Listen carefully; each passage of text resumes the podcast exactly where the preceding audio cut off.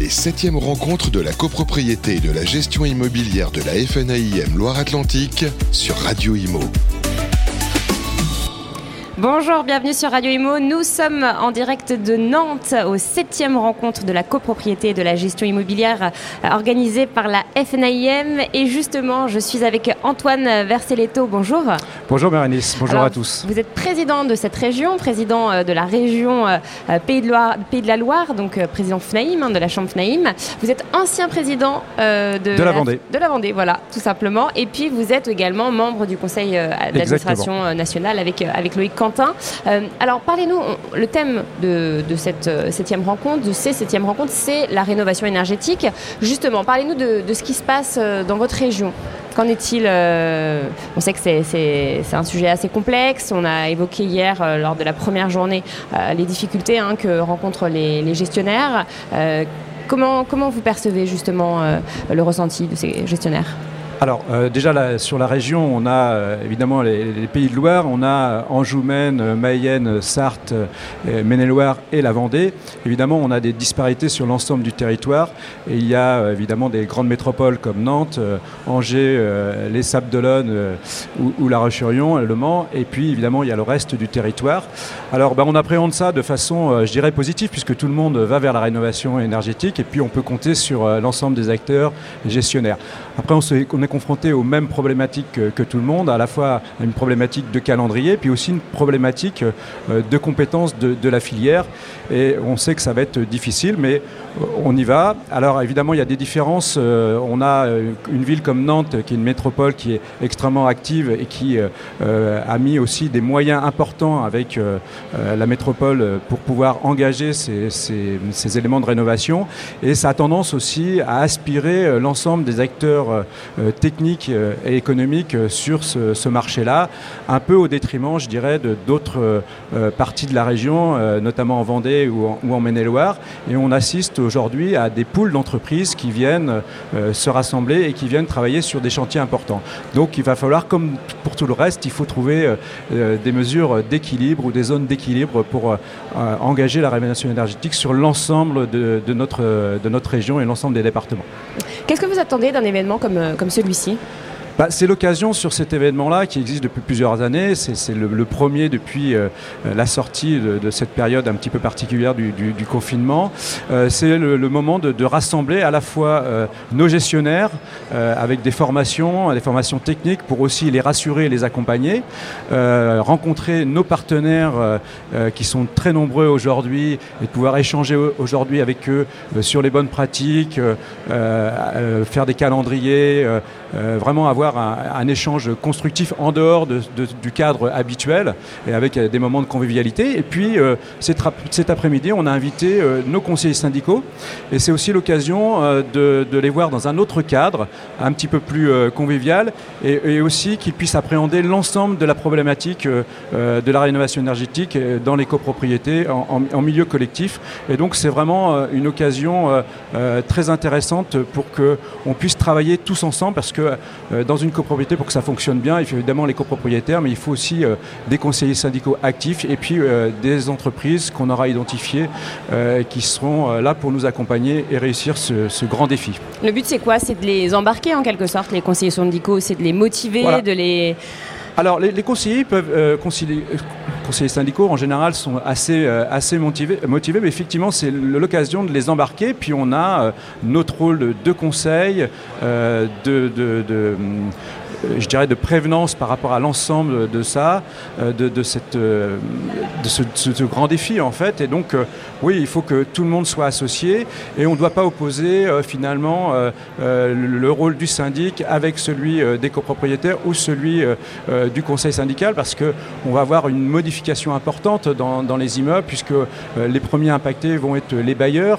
Euh, ça va un peu changer la donne. Euh, Aujourd'hui, les bailleurs parfois euh, n'étaient pas enclins à engager les travaux. Ils vont C'est ils n'auront plus le choix. ils, vont l'être. Alors c'est une occasion historique aussi, je le dis, c'est intéressant parce qu'on va peut-être pouvoir aujourd'hui faire une convergence entre les copropriétaires attachés à, la, conservation, à l'amélioration de leur immeuble, c'est une notion qui est nouvelle, l'amélioration de la qualité du bâtiment, avec des bailleurs qui parfois étaient en retrait, qui ne venaient pas aux assemblées générales, ben maintenant ils vont être proactifs.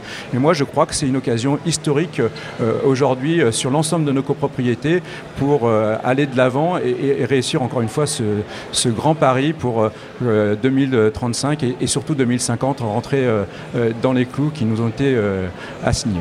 C'est intéressant ce que vous dites, parce que c'est vrai que jusqu'à jusqu'à présent, euh, avant cette, cette, loi, avant la loi climat et résilience, c'est vrai que euh, les, les, propriétaires bailleurs et, les propriétaires euh, qui, vivaient dans, dans leurs biens n'avaient pas les mêmes désirs, n'avaient pas les mêmes volontés. c'est vrai qu'on disait souvent que les bailleurs ne se souciaient pas trop, comme vous l'avez dit, de leur de leur de l'état du, de l'immeuble, du, bâtiment.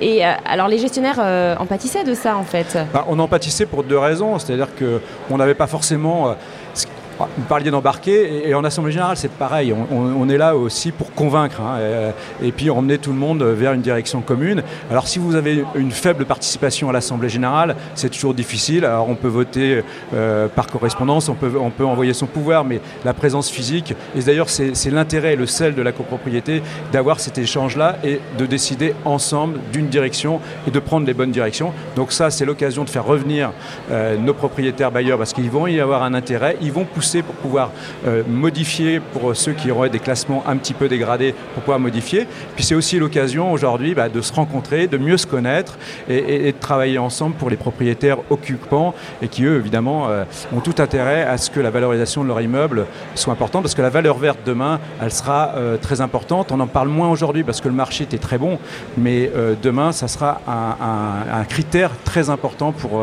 pour l'acquéreur. Alors pour nos auditeurs justement quand on parle de valeur verte, c'est euh, qu'on soit bien clair, c'est en fait la, valeur ajoutée en fait à une rénovation, à la rénovation d'un immeuble. En fait, l'immeuble prend de la valeur euh, quand il consomme moins d'énergie, quand euh, il a une empreinte carbone plus faible. c'est ça, en quelque oui, sorte. Alors, alors, il y a plusieurs notions. Il y a la, valeur, je dirais, numéraire, effectivement, où l'immeuble va, garder en fait sa valeur ou conserver sa valeur, parce que c'est avant tout cela. suivre l'évolution du marché. On a, ça vous a pas échappé que le marché avait évolué fortement. Donc c'est pouvoir conserver euh, la valeur patrimoniale euh, du bâtiment. Mais euh, je dirais que ça va, moi, au-delà de cela, on a aussi des nouveaux acquéreurs. Il y a aussi une tendance de fond où, au-delà du, prix, on est aussi attaché, on a une nouvelle population qui regarde aussi, qui est très attachée à qu'est-ce qu'on consomme, est-ce qu'on consomme mieux.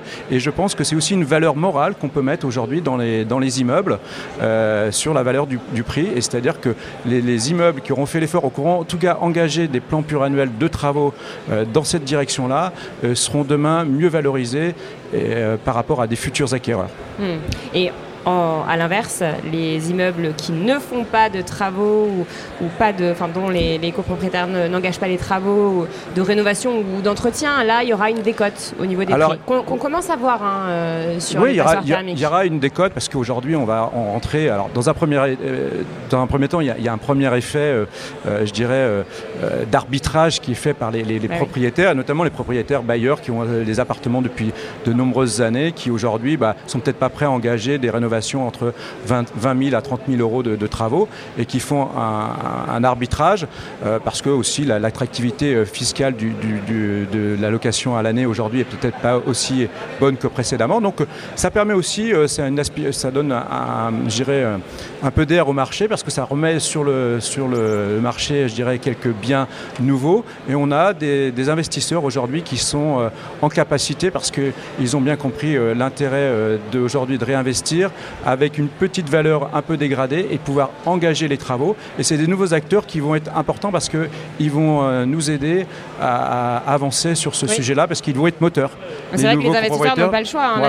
les interdictions de loi ont commencé. Là. Mais on, va s'appuyer aussi sur ces nouveaux acquéreurs qui vont être moteurs parce qu'eux eux se seront euh, bien renseignés. les plus impactés aussi. voilà, mais ils, ont, ils, feront une démarche euh, pour acheter des appartements ou des logements qui seront avec aujourd'hui peut-être un classement qui est un petit peu dégradés, mais ils mettront, euh, euh, je dirais, toute leur énergie dans la balance pour euh, faire en sorte que l'ensemble de la communauté, encore une fois, on parle de l'ensemble de la communauté, il y aura des DP collectifs pour pouvoir arriver au lettrage qui sera moyen. On n'ira jamais à B, mais si on peut être en, C et en D, c'est parfait. Eh bien, merci infiniment Antoine Verseletto pour cette interview. Les septièmes rencontres de la copropriété et de la gestion immobilière de la FNAIM Loire-Atlantique sur Radio Imo.